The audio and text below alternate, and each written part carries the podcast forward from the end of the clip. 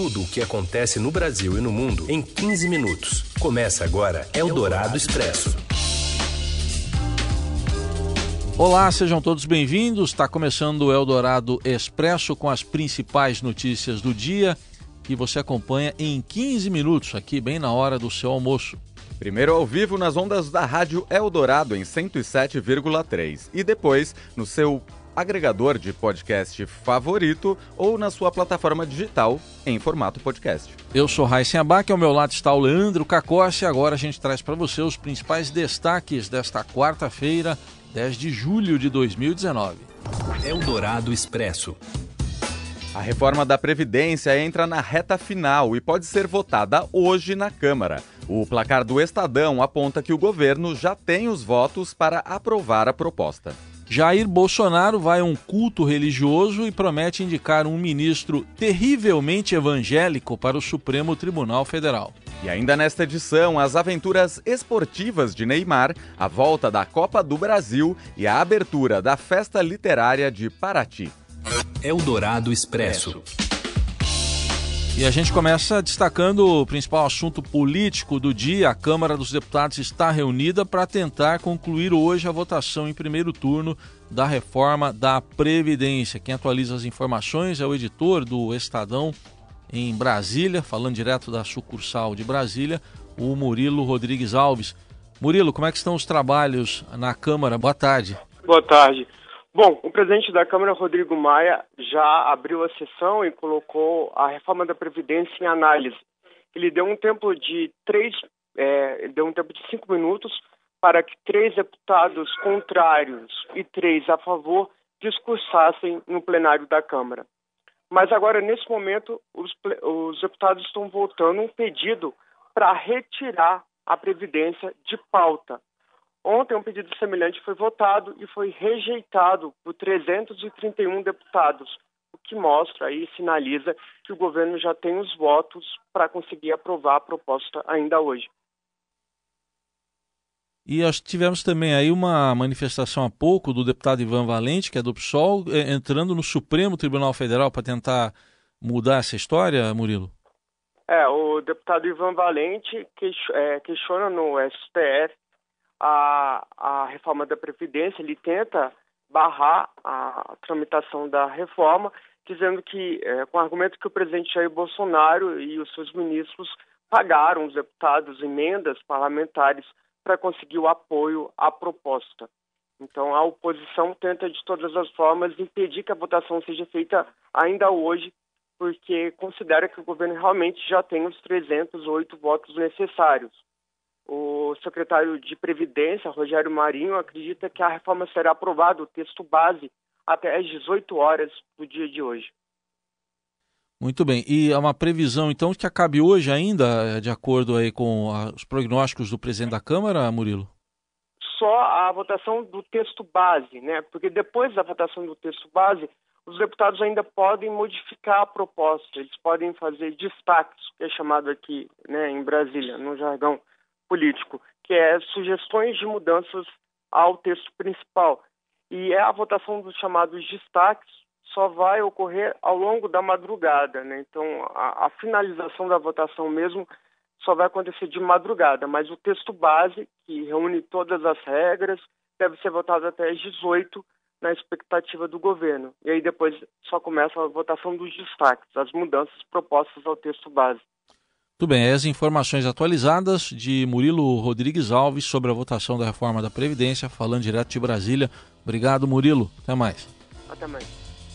Bom, e de acordo com o placar do Estadão sobre a reforma da Previdência, o governo já tem 310 votos a favor para a aprovação da medida. No portal estadão.com.br está disponível uma lista com o nome e a posição de cada parlamentar, além de uma caixa para o eleitor enviar mensagens ao seu deputado.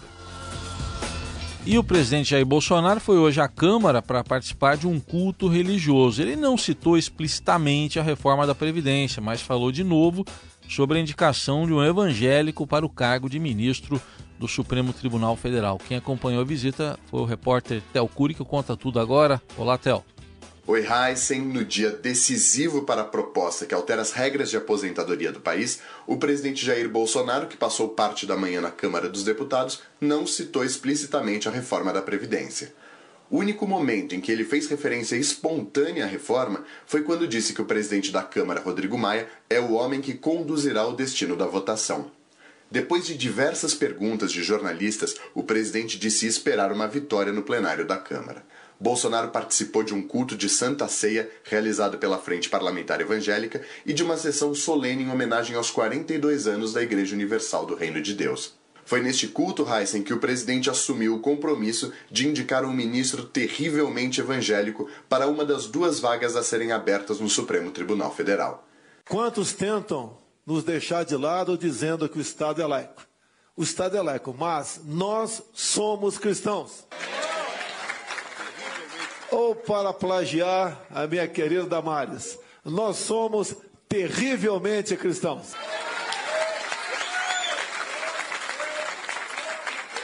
E esse espírito deve estar presente em todos os poderes. Por isso, o meu compromisso: poderei indicar dois ministros para o Supremo Tribunal Federal. Um deles será terrivelmente evangélico. Em maio, Bolsonaro já tinha dado sinais de que pretendia emplacar um ministro evangélico no Supremo quando fez uma série de críticas à corte. Eu me despeço aqui, um abraço, Heisen, e até a próxima. Obrigado aí ao Theo Cury trazendo as informações dessas palavras presidenciais. Vamos aguardar para ver o que significa alguém que seja terrivelmente evangélico. E em meio à votação da reforma da Previdência, a deputada Tabata Amaral virou um dos assuntos mais comentados do Twitter na manhã desta quarta-feira. Isso porque o PDT ameaça expulsar a deputada paulista se ela votar a favor da reforma. Em uma reunião realizada ontem, o presidente do partido, Carlos Lupe, disse que quem apoiar as mudanças na aposentadoria será punido com o seu desligamento.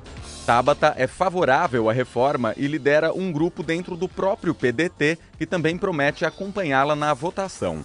Ontem, no Twitter, ela comemorou mudanças no texto conquistadas pela bancada feminina da Câmara, que altera o cálculo da aposentadoria para mulheres. Ao placar do Estadão, que a gente citou agora há pouco, a deputada Tabata Amaral não respondeu qual será sua posição na votação.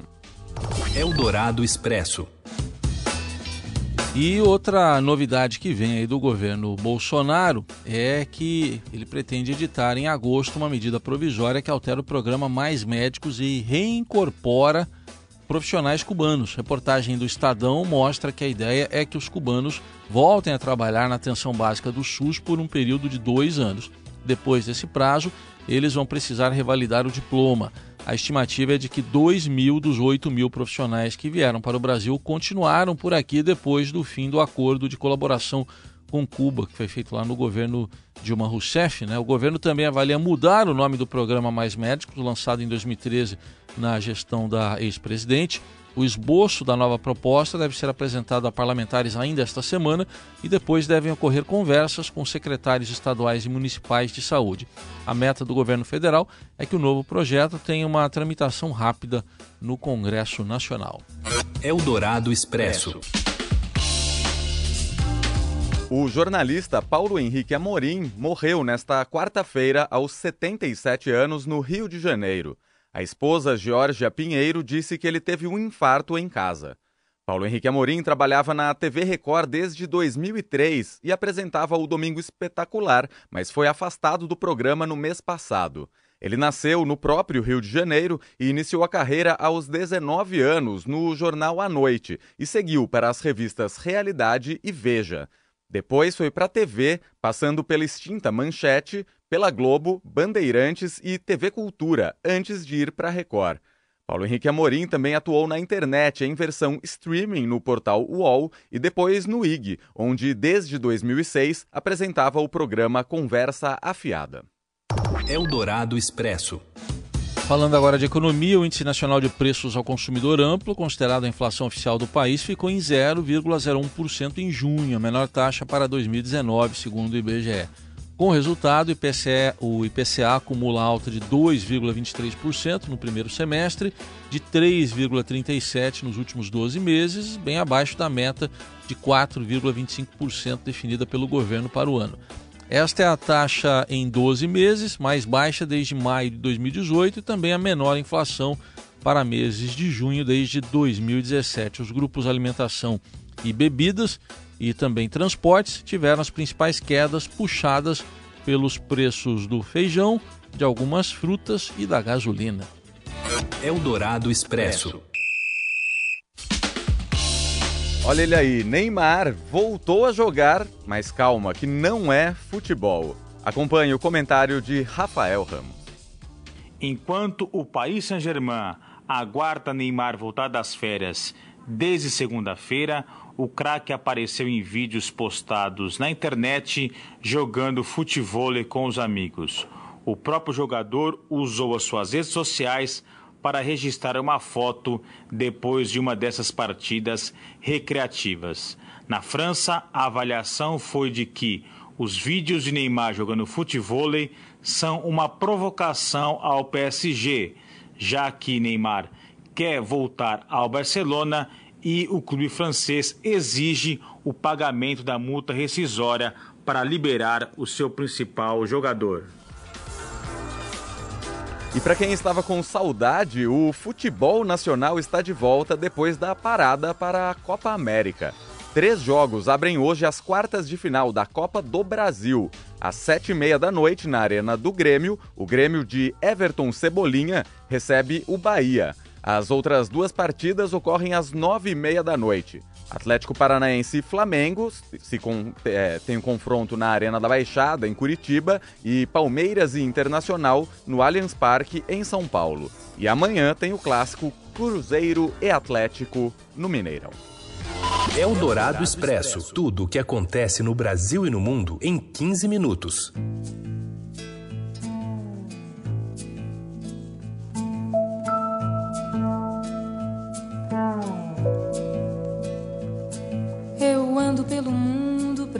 Atenção em cores que eu não sei. Essa que a gente ouve ao fundo é a Adriana Calcanhoto, cantora e escritora, que está na programação da Flip, a Festa Literária Internacional de Paraty, que começa hoje e que tem Euclides da Cunha como principal homenageado. O Estadão está com uma equipe lá acompanhando o evento em Paraty, no litoral sul do Rio. E é de lá que chegam agora as informações com o repórter Guilherme Sobota. Oi, Guilherme. Boa tarde, Heisen. É isso aí, eu, o Brasil e a Maria Fernanda Rodrigues já estamos aqui em Paraty para a cobertura da 17ª Festa Literária Internacional de Paraty, a Flip, que vai de hoje, quarta-feira, até o domingo, dia 14 de julho, né? Esse ano a Flip homenageia o escritor Euclides da Cunha, autor de Os Sertões, uma das obras fundamentais da literatura brasileira e que tem uma ligação profunda com o Estadão, né? Porque o Euclides era colaborador do jornal e foi enviado para a região de Canudos, no norte da Bahia, como correspondente de guerra, né? Lá no final do século XIX. Esse é um livro muito interessante porque o Euclides tinha uma formação militar e os militares da época eram revolucionários, né? Por conta da proclamação recente da República. Então ele vai para Canudos achando que vai combater os monarquistas. Chegando lá encontra um povo muito humilde e o exército equipadíssimo promovendo um verdadeiro massacre. Então ele sofre um problema de consciência tremendo que é praticamente palpável nas páginas dos sertões e ele muda de lado, né? Então o livro é a história dessa passagem e também um diagnóstico muito potente da terra e da própria formação do povo brasileiro. Então é um belo autor para ser discutido e recuperado agora. Essa flip promete ter muitas discussões políticas e quem quiser acompanhar pode acompanhar as mesas da programação principal pelo canal do YouTube na Flip, além, é claro, de acompanhar a Flip conosco na nossa cobertura do Estadão, no jornal e no site além dos boletins aqui na programação da Rádio Dourado. Inclusive lá no site o ouvinte já encontra material especial sobre Euclides da Cunha, além de entrevistas com vários autores e autoras convidados desse ano, né? E também a programação da Flip, inclusive com dicas do que fazer em Paraty durante esses cinco dias do evento. É isso aí, Heisen. Um abraço e até a próxima. Pela janela do quarto, pela janela do carro. Valeu, tá aí o trabalho do Guilherme Sobota com a equipe toda lá. A gente vai ter na programação nos nossos podcasts também outras informações da Flip 2019 e ao som da Adriana Calcanhoto. A gente encerra essa edição do Eldorado Expresso, né, Leandro? Exatamente. Estamos de volta amanhã. É isso aí. Boa semana para quem a semana está começando hoje, porque passou por um feriado em São Paulo. Um abraço. Você ouviu Eldorado Expresso tudo o que acontece no Brasil e no mundo em 15 minutos.